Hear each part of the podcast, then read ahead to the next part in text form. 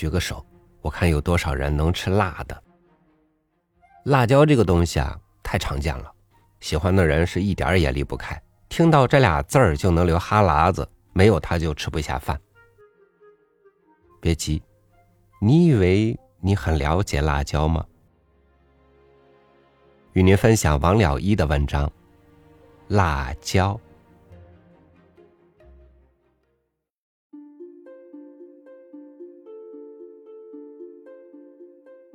辣椒作为食品，不知起于何时。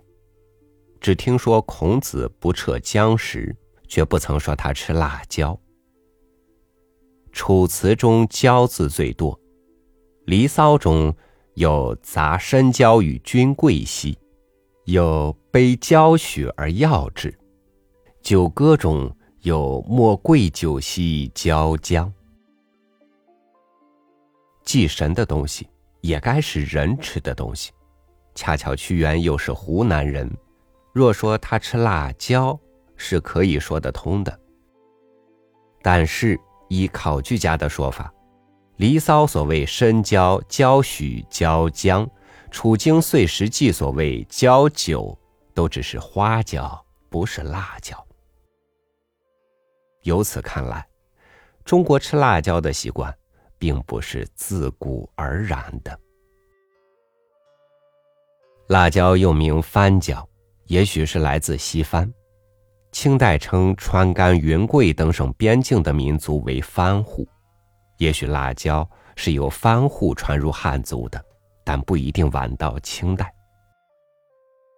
依现在看来，喜欢辣椒的人多半是四川、云南、贵州、湖南的住民。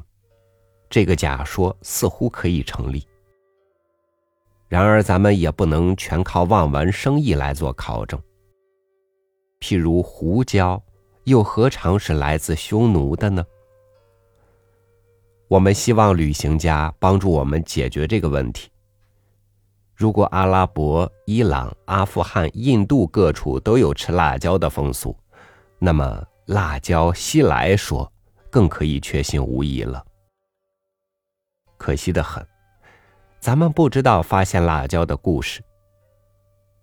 据说咖啡是这样被发现的：从前西比西尼亚有一个牧羊人，他看见他的羊群忽然精神兴奋，大跳大跑。他仔细研究原因，才知道他们啮食了某一种树的叶子和果实，以致如此。他采了些果实回家煎汤吃下去，果然他自己也精神兴奋起来。吃上了瘾，就常常煎来吃。后来人们把制法改良了，就成为今日的咖啡。至于辣椒，它是怎样被发现的呢？神农尝百草的时候，一定没有遇见它。否则，他不会放过了这种佐食的珍品，以致孔夫子只好吃姜。不过，批驳我的人也可以说，神农尝百草为的是秘药治病，并不见要发现好吃的东西。他很明白良药苦口利于病的道理。辣椒既然不苦，他自然不收它了。辣椒的功用。据说是去湿气、助消化、除胃病。我不懂药性，但我猜想它助消化的能力并不输给胡椒。凡物有幸有不幸，胡椒和辣椒亦复如是。从前有些荷兰人和葡萄牙人知道胡椒是好东西，就视为秘种，在南洋偷种着，把它磨成粉末。带到欧洲卖大价钱。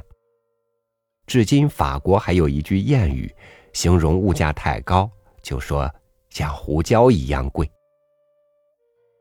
后来到了十八世纪，有个法国人叫皮耶尔普华夫尔的，他想法子得到了些胡椒种子，才把它公开了。所以法国人就把胡椒叫做普华福尔。现在西餐席上。胡椒瓶和盐瓶并列，西洋人认为不可一日无此菌，至于辣椒呢，在西洋的菜场上虽偶然可以买到，但是欧洲人是不喜欢吃的。他们看见中国人吃还摇头呢。因此，我们希望中国研究药性的科学家细心研究辣椒的功用。如果它真能去湿气、助消化、除胃病，就不妨把它郑重的介绍给西洋人。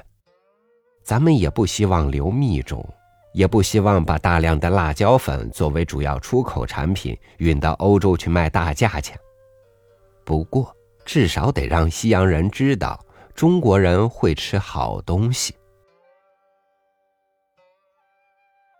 但是在未向西洋人宣传以前，川滇黔湘的人应先向江浙闽粤及华北的人去宣传。川滇人把辣椒称为“辣子”，有亲之之意；江浙人叫它做“辣货”，则有远之之意。辣货不是比泼辣货只差一个字吗？至于闽粤各地。更有一些地方完全不懂辣椒的好处的。据说广东的连江遂溪一带，市面上没有辣椒卖，外省人到那里住的爱吃辣椒时，只好到荒岛上寻找野生的辣椒。可见辣椒在中国也尽有发展的园地，只要西南的人肯努力宣传，口之于味，有同是焉。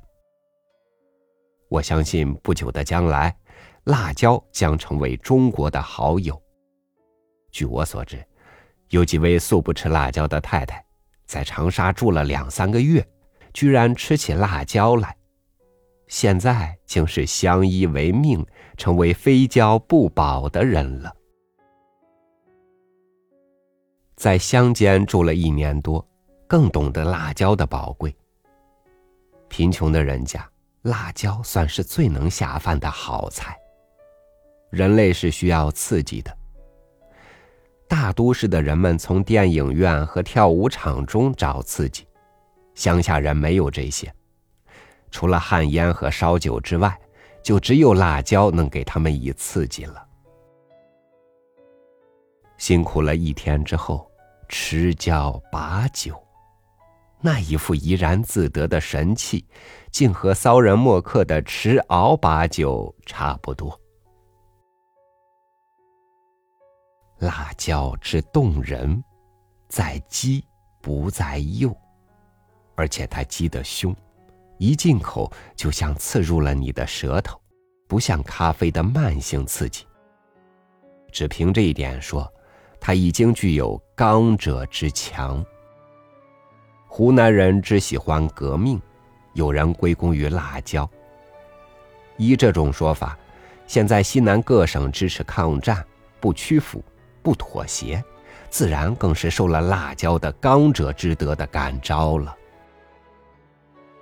向来不喜欢辣椒的我，在辣椒之乡住了几年，颇有同化的倾向。近来心染胃病，更想一试良药。再者，最廉价的香烟，每盒的价钱已经超过我每日的收入之半数。我在戒烟之后，很想找出一种最便宜而又最富于刺激性的替代品。因此，我现在已经下定决心了，和焦兄定交了。一九四二年冬，中央周刊。